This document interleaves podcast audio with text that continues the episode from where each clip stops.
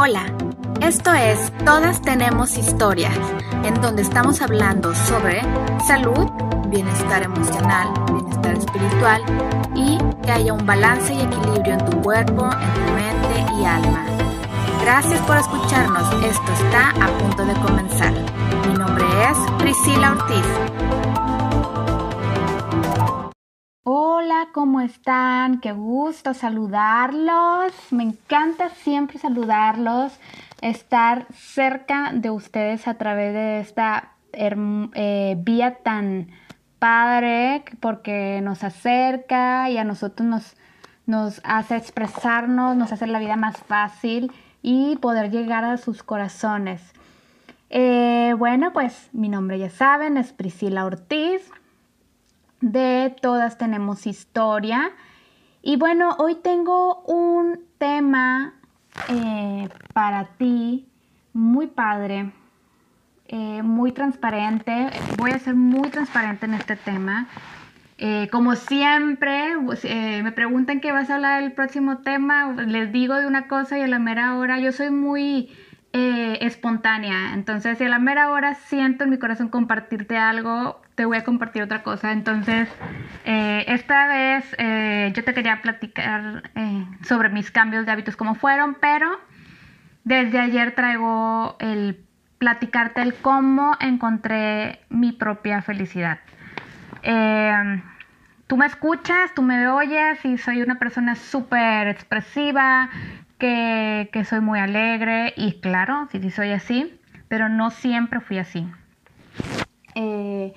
Desde niña eh, yo, yo, pues yo crecí en un ambiente, todos tenemos eh, un ambiente familiar diferente y obviamente mi ambiente fue muy lindo y, todo, pero obviamente habían cosas que, que yo me guardaba. Yo no era como soy ahorita, era una niña muy introvertida, ahorita soy extrovertida, era tímida, ahorita lo que menos tengo. Eh, mi, mi vida dio un giro totalmente y fue a raíz de creer en mí.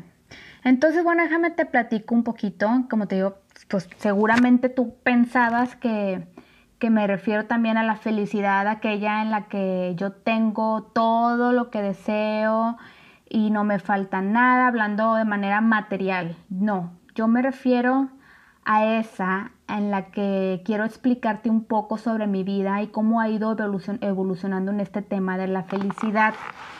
Fíjate que desde que yo era niña, yo era una personita muy callada, como te digo, muy tímida, muy eh, introvertida, muy penosa, eh, muy miedosa, muy triste, pero no lo decía.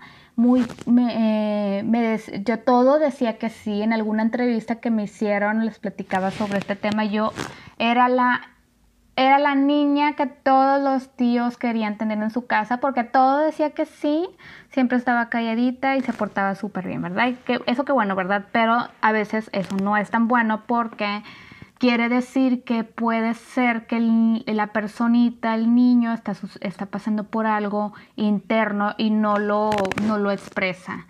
No lo expresa porque, este, por pena o por inseguridad, que era mi caso. Em, yo también siempre fui muy observadora y es, y es, algo que sigo siendo. Me daba cuenta de lo que pasaba a mi alrededor.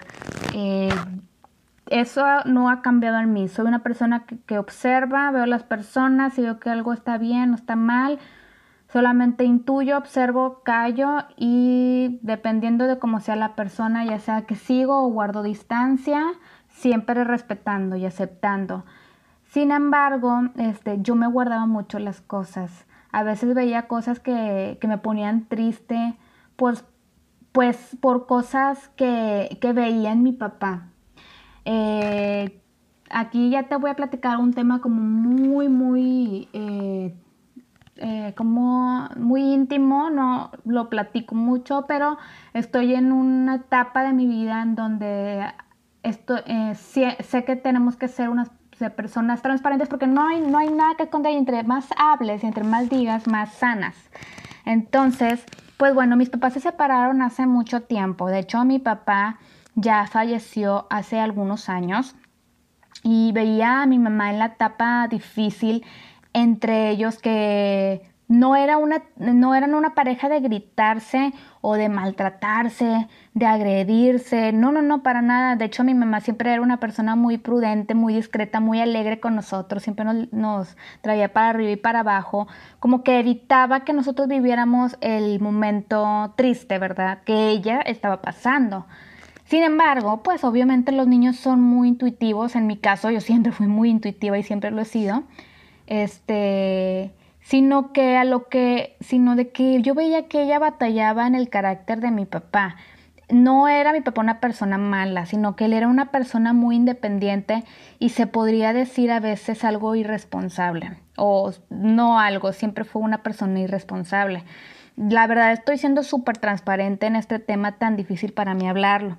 El tema es que creía, más bien, bueno, crecí siendo una niña triste porque demostraba estar bien, pero había dolor muy profundo dentro de mí, en mi yo anterior. Entonces fui creciendo y empecé pues ya con un trastorno, de tanto que me guardaba cosas, pues empecé a crear un trastorno en mí que le llamaban los doctores trastorno del sueño, un trastorno hormonal. Ya en otro episodio te platicaré de qué manera se manifestaba. Fue una, una etapa muy difícil, este que de hecho, es, o es, es tiempo que yo tengo que cuidar mucho mi, e, esa parte de mí porque es, más que nada emocional. Entonces yo tengo que cuidar mucho, por eso yo me, metí a estudiar muchas de estas cosas, porque de alguna manera u otra yo tenía que ser libre. Yo no era libre, no era padre, no era bonito vivir lo que, lo que estaba viviendo. O sea, ese trastorno, me, todavía sumarle a lo que pasaban mis papás, le sumaba a que estaba viviendo algo tan triste que me decía tener que tomar medicamentos. Tomé medicamentos de los 13 a los 21 años, entonces era una etapa muy difícil para mí, tener que cuidarme demasiado mi salud neurológica. Y pues realmente esto es porque, porque fui muy callada y a lo mejor eh, las personas como me veían tan bien no, no se metían a preguntarme qué me pasaba cuando yo estaba sufriendo dentro de mí. Pero bueno, ya este, como es un tema algo largo, te lo platicaré después. Un buen, un buen médico que tuve le dijo a mi mamá, este, pues yo tenía 13 años, le dice que si yo me guardaba cosas o era muy aprensiva. Yo la verdad no recuerdo la respuesta de mi mamá, pero indudablemente era cierto lo que preguntaba el doctor, lo que él intuía era cierto. Pasó el tiempo y gracias que un día Dios pues llegó a mi vida y cambió muchos pensamientos. Pasó, mm, bueno, mira, mi, problema emocional, mi trastorno ocurrió a los 13 años. Obviamente la etapa de niñez que te comento fue desde chiquitita, desde los 5 años, 4, yo que yo me acuerdo que iban los papás por los niños al colegio y por, por mí no nada más mi mamá, mi papá nunca iba, entonces eh, eso desde hace mucho, pero a los 13 años inicié con, el, con ese problema de salud. Este, pero bueno, entonces casualmente yo conozco a una persona que me empieza a hablar de Dios, obviamente yo siempre creía en Dios, pero no, eh, no de la manera eh, en que me hablaba esa persona y me empezó a involucrar este, pues en una, en una religión, ¿verdad? Yo soy cristiana. Este, obviamente yo no creo en las religiones, yo creo en Dios. Este, pero lo empecé a, a, conocer a Dios de una manera diferente, de una manera eh, más de más fe. Y empiezo a ir a esa iglesia. Yo tenía 13 años, estaba chica, mi mamá me empezó a acompañar. Eh, y pues bueno, eh, mis, mis, pensamientos empezaron a cambiar. para entonces yo ya no sabía nada de mi papá. Mi papá se podría decir que dejó de buscarnos, hubo como un cierto abandono.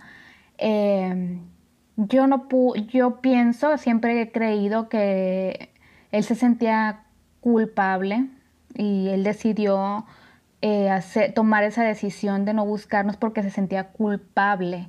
Es lo que yo quiero creer, ¿verdad?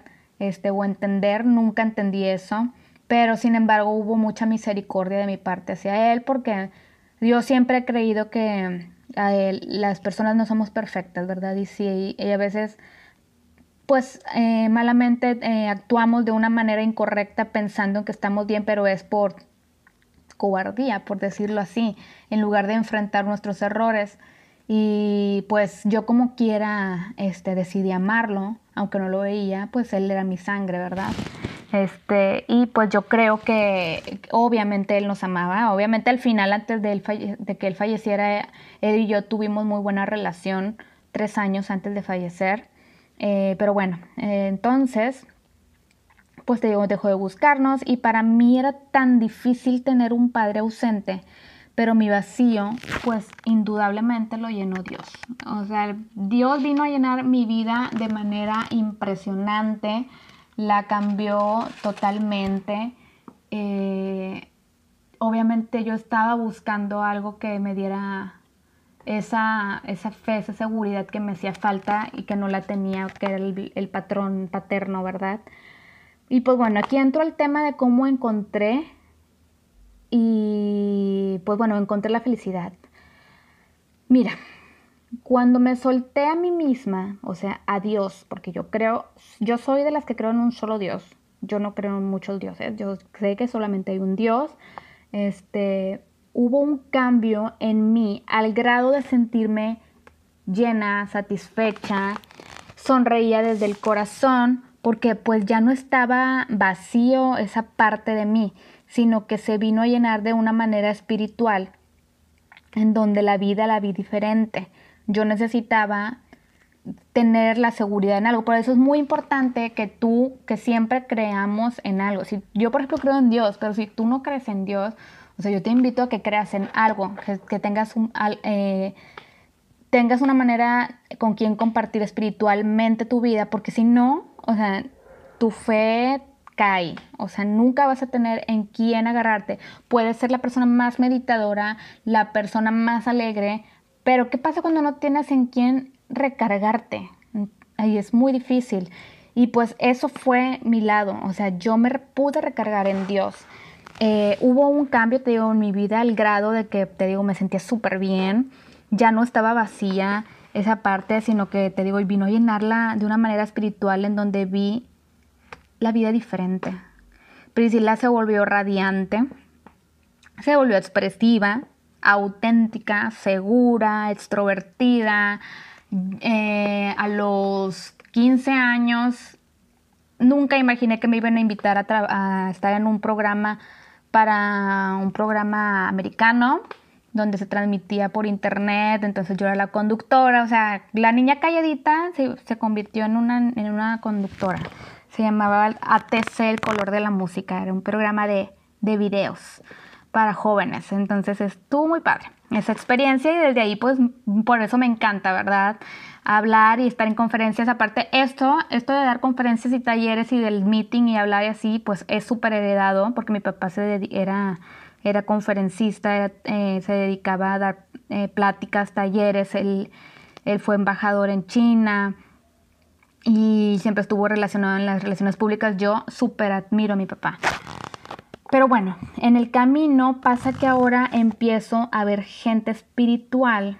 En mi camino en el, dentro del cristianismo, por decirlo así, pues empiezo a ver gente espiritual, entre comillas, que yo admiraba, que me enseñaban el amor, perdón, pero después pues me empiezo a involucrar con las personas, que les empiezas a conocer más como amistad y así, las conoces y me di cuenta que ellos no hacían lo que predicaban. Entonces eso me empezó a mí a desilusionar porque yo soy la reina de la justicia. Así me dicen que soy la reina de la justicia. Porque si yo veo que si tú predicas algo y, le haces algo a alguien, ¿cómo no? O sea, bajo baja el cero y no contiene. Pero bueno, eh, y las personas, yo, yo empecé a desilusionar de las personas, no de Dios. O sea, yo jamás me desilusioné de Dios. Para mí Dios llenó mi vida al grado de que para mí él es mi padre. Y, empecé a apartarme mejor de esas personas, pero sin tomar lo que no me enseñaron. Eh, ¿A qué me refiero en eso? Eh, a no tomar odio, rencor. Eh, sí, o sea, no quise, no aprendí lo malo, sino que si ellos me enseñaron el amor y el perdón, créanme que todo eso lo llevo bien este, arraigado en mí y tomé lo bueno.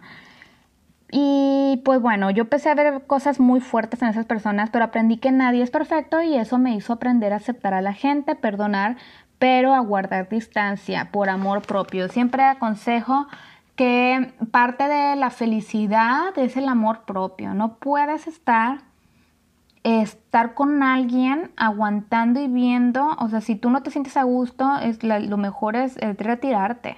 No odiar, no, no juzgarlas nada, pero yo me amo y yo respeto lo que yo siento, o sea, y más si es algo bueno lo que pienso. Entonces el amor propio es muy importante. Eh, seguí y sigo viendo a Dios como el Padre que no tuve porque me ha dado todo. O yo he hecho mucho porque sé que Él y yo uno somos. Ayer justamente estaba leyendo un libro y me encanta porque decía algo así como, en el momento en que tú entiendas que tú y Dios uno son ese día, vas a dejar de castigarte, vas a dejar de culpabilizarte. ¿Por qué? Porque ¿cómo puede ser posible que en las iglesias te piden hacer sacrificios te pidan hacer que te sientas culpable por cosas que haces y, eso viene siendo ego, o sea, el ego ya no debe existir. ¿Por qué? Porque nacimos siendo un diseño perfecto. Entonces, aquí lo que, lo que Dios quiere es que dejes de ser el yo que es ahorita, sino que, y que te, y que te abandones eso es lo que yo he estado trabajando y eso es lo que eh, lo he trabajado, de hecho, ahora últimamente más, porque yo creí que yo ya estaba totalmente plena y feliz en ese entonces, pero no, todavía no termino contigo para platicarte. Pasa el tiempo y empiezo, o sea, pasa el tiempo de que estoy plena y feliz, de que conozco a Dios y estoy en un ambiente súper padre, en una iglesia súper padre. Eh, me va súper bien en el trabajo, o sea, todo bruto. Pero empiezo a tener, no crean que he tenido muchos novios, o sea, no he sido de, ahorita estoy casada, pero nunca fui de tener muchos novios. El primer novio que tuve, este, duré muchos años con él. Eh, la verdad fue una relación muy tormentosa, nada sana la primera. Duré muchos años, no te sé decir cuántos, creo que fueron unos seis años y medio, siete casi. Y, al principio todo era rosa, pero después se convirtió en un infierno esa relación. O sea, yo recuerdo el miedo que me daba. Primero fueron dos años súper padres y se volvió una persona súper celosa, súper posesiva, controladora. Sus papás empezaron a tener problemas en el matrimonio y, y ahí fue donde empezó él a cambiar conmigo, o, al o, bueno, o sea, realmente a lo mejor él ya era así, pero me empezó a sacar el verdadero yo. Entonces ese exnovio pues me maltrataba verbal y físicamente. Yo tenía un miedo a él porque literal, o sea, me seguía a todos lados. Pero bueno, hasta que gracias a Dios terminé con él, después de que se, se volvía loco, me amenazaba con matarse pero hasta su mamá me buscaba para que hablara con él, pero yo decidí que no era sano para mi vida. Y si él decidía, a lo mejor se oye fríamente, pero a veces tenemos que ser fríos, si él decidía hacerse algo que yo sabía que no se iba a hacer nada, pues no era mi culpa. Entonces, él se obsesionó muchos años, después de que terminamos demasiados años, hasta que ya, o sea, se terminó mi martirio con él, ¿verdad? Y yo ya no le hacía caso y no le tenía miedo. Después de que terminé con esa relación, eh, yo decidí no tener otra relación, pues quería libertad.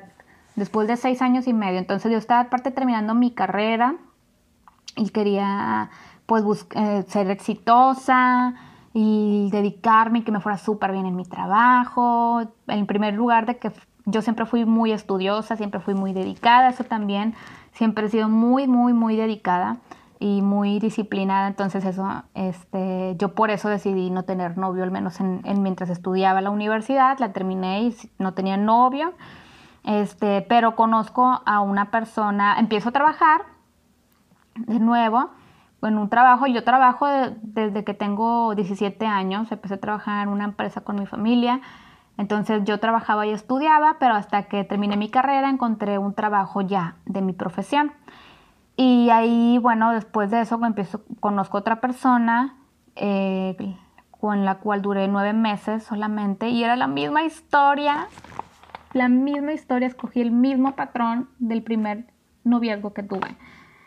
Entonces yo dije de que, pues, ¿qué onda conmigo? Estaba buscando un patrón de un hombre parecido. O sea, era, yo buscaba un hombre duro, un hombre machista. Aclaro que mi padre no era así. Mi, padre, mi papá no era machista. De hecho, yo platico con mi mamá y mi mamá me dice que jamás mi papá fue así. O sea, simplemente era muy independiente, era muy él y pues era irresponsable. Entonces, este, pero yo no tenía en sí el, o sea, no buscaba el patrón de mi papá, yo buscaba una figura fuerte, porque era lo que me hacía falta, este, pero la, enfocaba mal. Entonces terminé con, este chico y después de mucho, muchos años, pues ya conocí a mi esposa y pues esta es otra historia, ¿verdad? Que ya en algún momento ya se platicará. Yo empecé a volver a sentirme apagada hace unos años, unos seis aproximadamente. Me volví a apagar. Eh, después de ser Priscila la alegre, la divertida, la que la amiguera, la que todos buscan, la sociable y así, me dio un apagón por circunstancias de la vida. Estaba pasando por momentos tormentosos con unas personas este, y te digo, eso fue hace seis años y duré aproximadamente unos tres años sufriendo eh, con personas que estaban a mi alrededor, que estaban literal aplastándome. Me estaban aplastando, pero ahora yo digo, tú lo permitiste. O sea, aquí no hay culpa de nadie porque el que permite es uno. Nadie te hace nada en el momento era yo la víctima, la que lloraba, la que se enfermó, la que cayó en el hospital por tanto estrés, por todo lo que le hacían. Pero ahorita veo por fuera y digo, nadie te hace nada. Tú permites que te hagan, tú permites quien te quita la felicidad, la verdad. Entonces en ese momento me sentía sola, me sentía negativa, sin vida, sin ánimo, pero siempre creyendo en Dios. Porque Dios nunca, yo nunca he dejado de creer en Dios, yo nunca he sido de las personas que dicen es que Dios me abandonaste, porque no, yo jamás soy de esos, o sea, para mí Dios siempre es, fue y será, forever. Y mi fe, pues simplemente más bien no tenía fe, o sea, creía, tenía Dios en mi vida, pero no tenía fe. Me volví a pagar por las circunstancias que te comento. Entonces, te das cuenta que a pesar de que tenía Dios en mi vida, o saber de su existencia seguía vacía. O sea, ¿qué estaba pasando conmigo? ¿Por qué necesitaba que alguien llenara vacíos? Y Dios no debe de ser llenar un vacío. O sea, Dios debe de ser parte de ti. O sea, Dios no es como que, ay, cuando me siento triste te busco. Y no, Dios es parte de ti. Ahorita yo sé que Dios es mi padre, o sea, esté bien o esté mal. O sea, punto. Entonces, eh, pero no es porque él se aleje, es porque yo decidí ser atacada, decidí ser pisada cuando ninguna persona te aplasta, sino tú misma permites que pase eso. Así que en mi búsqueda de la felicidad, como dice la película, después de que empecé con los problemas que te comento de autoestima, porque me bajó mucho la autoestima, tuve una recaída emocional. Por eso te comento que estuve en el hospital y estuve muy grave, muy grave por guardar cosas. Eh, las, me reprimía muchas cosas. Estaba viviendo muchas cosas horribles y yo llegué al hospital a punto de un paro respiratorio porque estuvo muy fuerte. Fue demasiado el estrés que estaba viviendo. En lugar de haber, yo pude haber evitado todo eso, si yo hubiera salido de ese, de ese círculo tóxico en el que estaba. Pero yo decidí seguir ahí, decidí seguir aguantando, el cual eh, ya lo afronté, ya lo, ya lo discutí en su momento conmigo misma y ya se perdonó a las personas y se decidió tener una buena relación con esas personas porque yo soy de las personas que piensan que no que no crea que las personas no cambian, yo creo que las personas sí cambian, pero a veces las personas no tienen el valor o las ganas de hacerlo. Entonces, mientras otras personas no cambian, tú tienes que ver por ti. No puedes depender de la felicidad de nadie.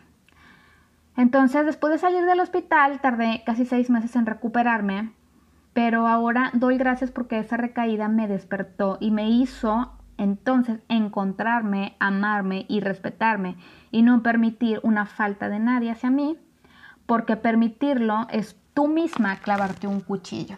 Ahora lo veo así, o sea, tú misma te clavas un cuchillo, tú mismo también. Nadie te agrede más que tú misma.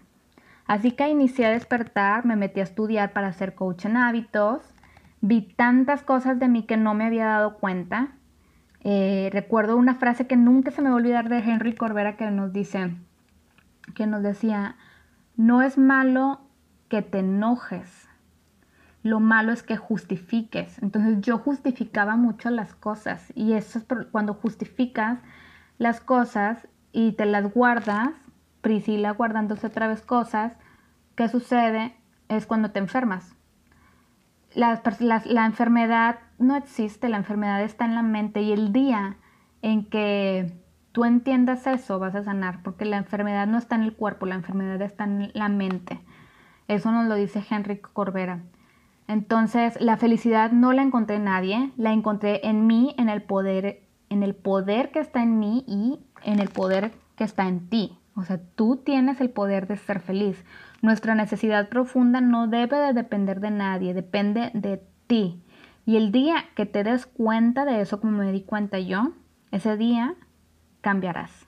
Cambiarán tus problemas, serás triunfante, serás una persona triunfante. Eh, el éxito no va a depender del, del, dinero que tengas, de la casa que tengas, del carro que sueñas. No, el éxito va a depender del, de tu creencia, de tu gratitud, de cómo tú te valores. Entonces ahí yo encontré la felicidad. Me di cuenta cuánto valía, me di cuenta que soy una persona creativa, que soy una persona que Dios es más fuerte en ella ahora. Ahora sí, realmente confío y creo en Dios. Yo creía que creía en Dios, no, no creía en Dios, creo en Dios ahora, porque me doy cuenta que Dios está pegado a mi vida. Me doy cuenta que Él y yo somos un ser. Entonces las personas que están a tu alrededor pues son tú, son tu proyección o tu espejo. No estoy diciendo que si alguien es agresivo es tu espejo. Si tú no, e, si tú no eres agresiva, este, pues no es tu espejo. Me refiero sino que tu proyección es tu inseguridad de quién tú eres. Entonces yo me, yo me estaba proyectando las personas, culpaba a las personas y siempre que decía, no, es que tal persona es, es así, me hace esto y me hace lo otro, estaba hablando mal de mí misma. O sea, me estaba proyectando o sea, ¿cómo puede ser posible que yo veía lo malo, pero tampoco veía, pues entonces salte de ese círculo? ¿Sabías que tú eres las cinco personas que escoges estar o están a tu alrededor? Las personas que están a tu alrededor eres tú. Así que cuando despiertes de tu inconsciente y te des cuenta que vives bajo un ego, ese día tu conciencia te enseñará a verte a sí mismo o verte a sí misma dentro de ti y entonces ese día sabrás que no necesitas nada más porque vivir bajo una necesidad. ¿Sabes por qué? Porque vivir bajo una necesidad es vivir bajo carencia, de abundancia. Eso nos lo enseña Alejandra Llamas. El vivir bajo una necesidad, que alguien llene algo, el que yo, mi, eh, esposo no me da esto, eh, o no tengo esto, o mi papá no estuvo conmigo, es vivir bajo carencia. Y el día que tú encuentres o te des cuenta que nadie puede llenar tu necesidad y que nadie te puede hacer feliz más que tú mismo, ese día vas a ser, vas a ser una persona feliz, abundante y una persona espiritual por todo. Entonces yo te quiero compartir mis pasos para la felicidad, lo que a mí me funcionan. Primero, identifica los patrones de conducta que adquieres. Acepta que, los tienes en el momento que los identificaste o qué es lo que haces siempre. respétate y no te juzgues cuando los, cuando los, los, los aceptes. Si lo vuelves a, eh, a repetir, bueno, solamente respétate y no te digas de que, ay, no, o sea, otra vez, no. O sea, sé flexible, o sea, ya que los tienes, no te culpes si caes, simplemente sal, o sea, date cuenta poco a poco, ten voluntad para cambiar. Eso es lo más difícil, el tener voluntad.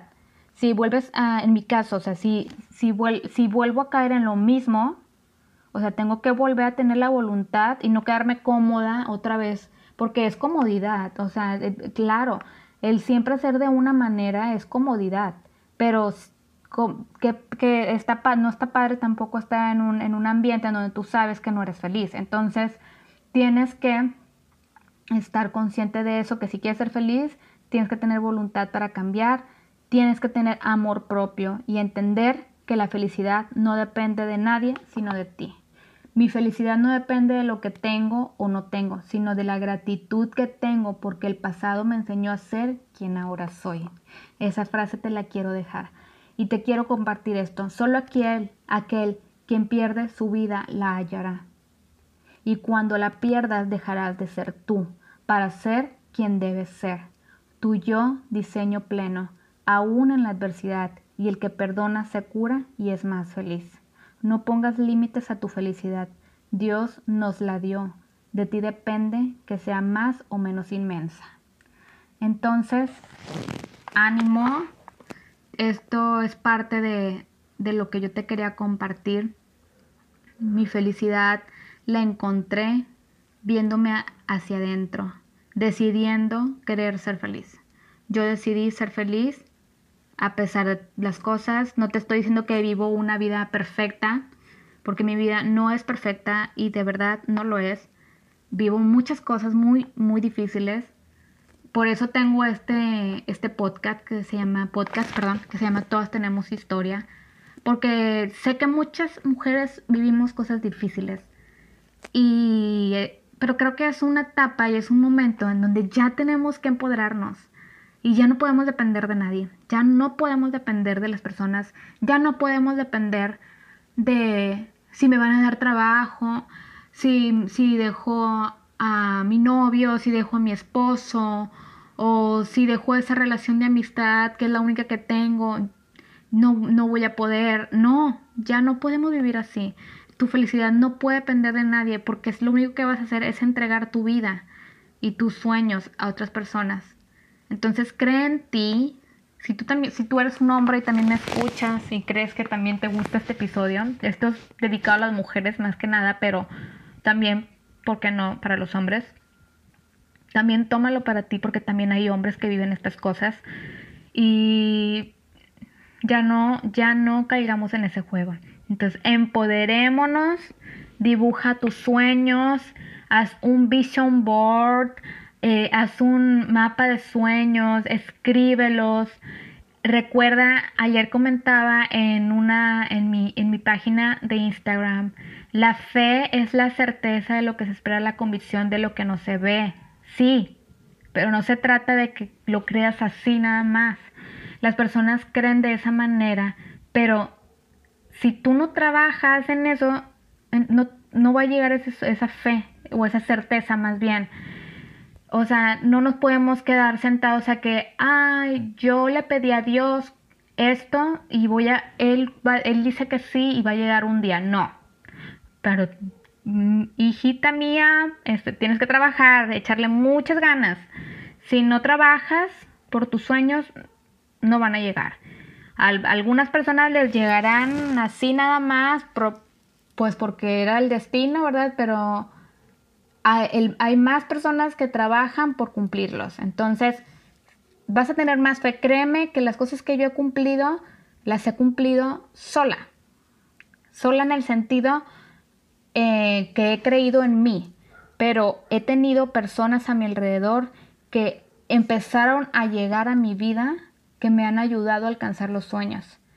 A lo mejor en el momento no, no tenía a lo mejor el dinero para cumplirlo, pero el dinero llega el dinero llega de alguna manera, las, a veces las cosas se provocan por alguna razón. Si ahorita estás pasando por un momento difícil, eh, que, que dices, es que no, estoy pasando por esto y no sé cómo le voy a hacer. A veces las cosas se provocan porque tienes que hacer algo para poder salir de ahí. Entonces yo te invito a que seas fuerte, a que creas en tu poder de ti misma y que creas que eres brillante. Y bueno, me pasé mucho, pero quería compartirte un poco de esto y espero que te haya gustado y si te gustó, pues compártelo. Y cualquier duda que tengas, no dudes en escribirme a mis redes sociales. Ya sabes que estoy como Cambia de Hábitos by Pris en Instagram. Estoy como www.coach en hábitospris.com. Y mi, lo que viene siendo mi correo electrónico es cambia de hábitos by gmail.com. Ahí tengo todos mis datos. Si quieres una consulta, también este, consulto por online, consulto eh, de manera presencial en Monterrey.